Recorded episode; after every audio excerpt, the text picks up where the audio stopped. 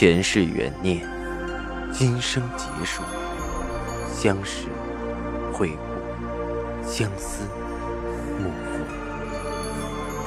忘川河畔孤等，三生石前许愿，浮华落尽，只余情深入。欢迎收听由喜马拉雅出品的《情似故人来》，作者。文安初心忆故人，蒋波，魅影，明月照经纶，木千林。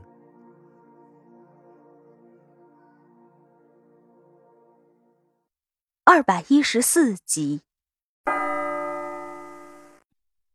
司之恒啊，什么时候才能回到往昔的辉煌？正月底，何院士的文章终于刊了出来。不是在娱乐媒体，不是在科学杂志，而是一份非常有影响力的报纸上。我终于明白了何院士的文章为什么需要这么久。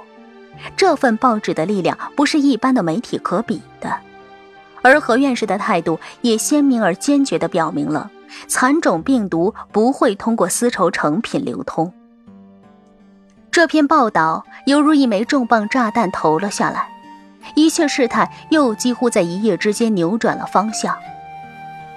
除了蚕种厂、被封的印染厂、经销处，陆陆续续的接到了通知，可以申请恢复生产。接到消息的时候，我几乎有些不可置信，只是眼圈泛红的看着赵信如。真的能恢复生产了？赵信如的眸子里也全是光亮。是。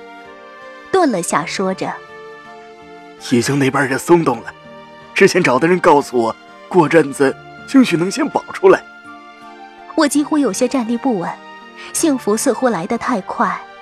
赵信如说着：“听说是那两位的上层接到了指示，才放了话，先不要声张，免得横生枝节。”我忙点头，这其中的厉害，我自然明白。农历二月上旬，司之恒准备再次投产，但股东们却意见重重。赵信如没法，只好按照提议再次组织召开了股东大会。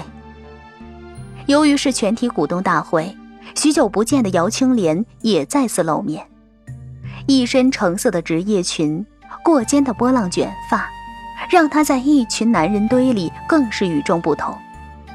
但是姚青莲并不在乎。一脸清冷，如今的他不需要在乎谁，也不需要讨好谁。吴董事主持着会议，还没怎么说话，以张董事为首的几个人已经迫不及待地展开了攻势。赵董、吴董，再次投产，我们实在撑不起来了。这次耗了这么久，投产要追加资金，我们实在有心无力。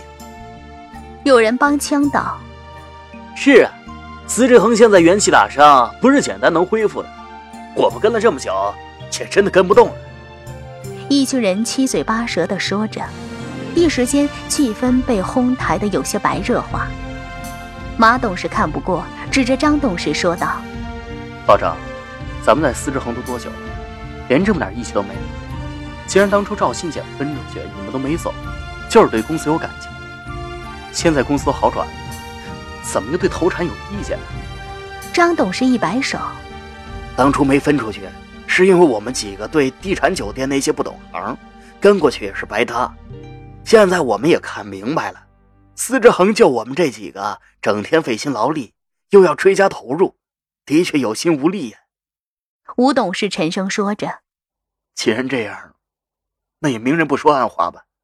你们有什么打算，不妨直说。”公司解封恢复生产是再正常不过的，你们既然不同意，那就别说难处，直接说说打算。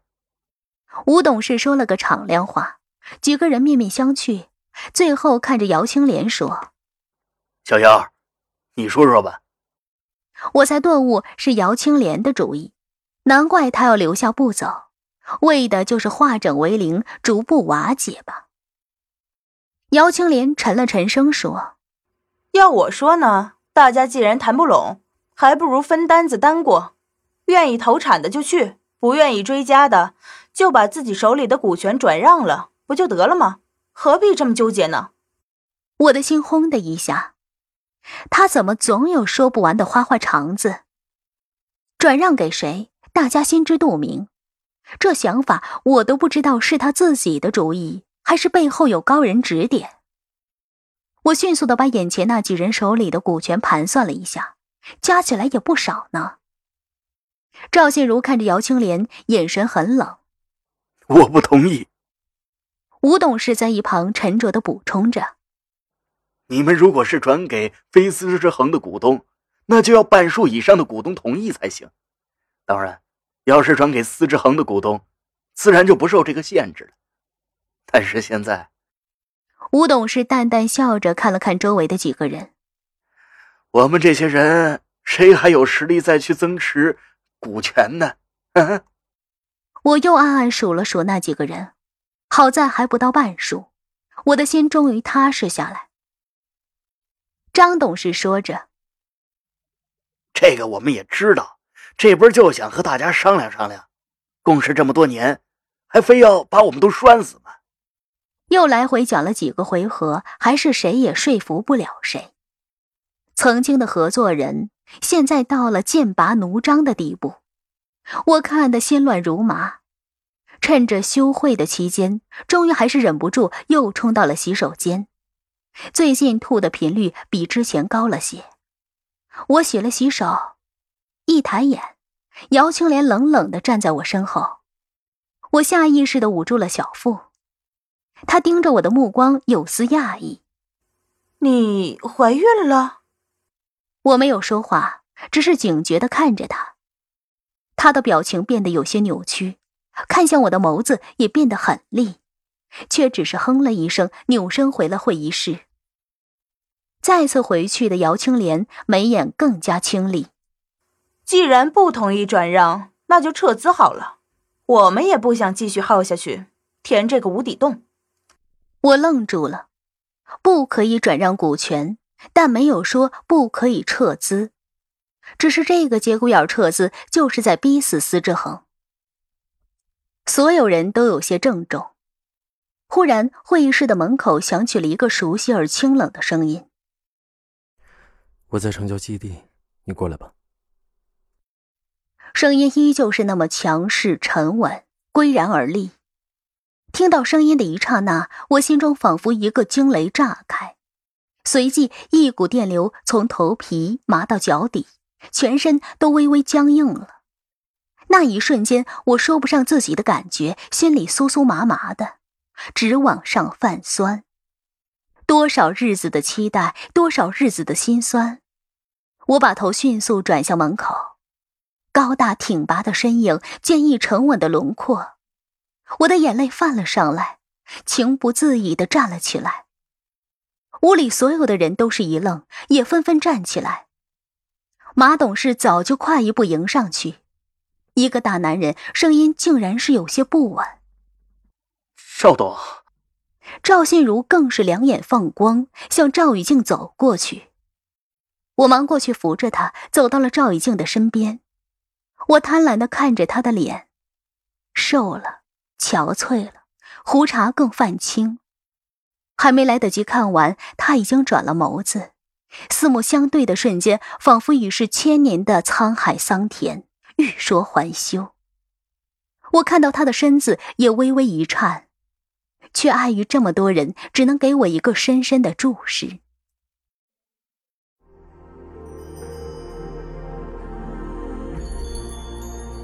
您正在收听的是喜马拉雅出品的长篇穿越小说《情似故人来》。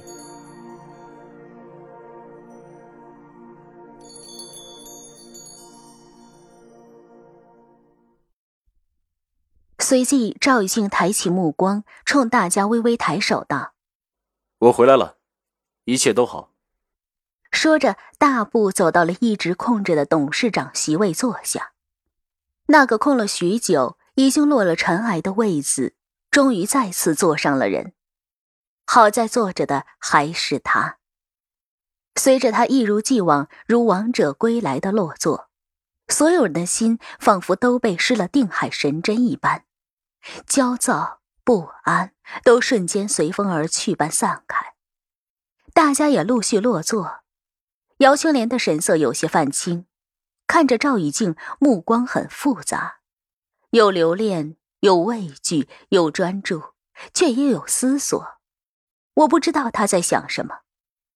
片刻，赵以静开口道：“这些日子辛苦大家，公司发生了前所未有的变化，我已经初步了解了，也许不全面。”顿了顿，说道：“刚才听到有人说要撤资。”不知是谁。说着，目光对着在座的人巡视了一圈，眸子里却是一如既往的清冷凛厉。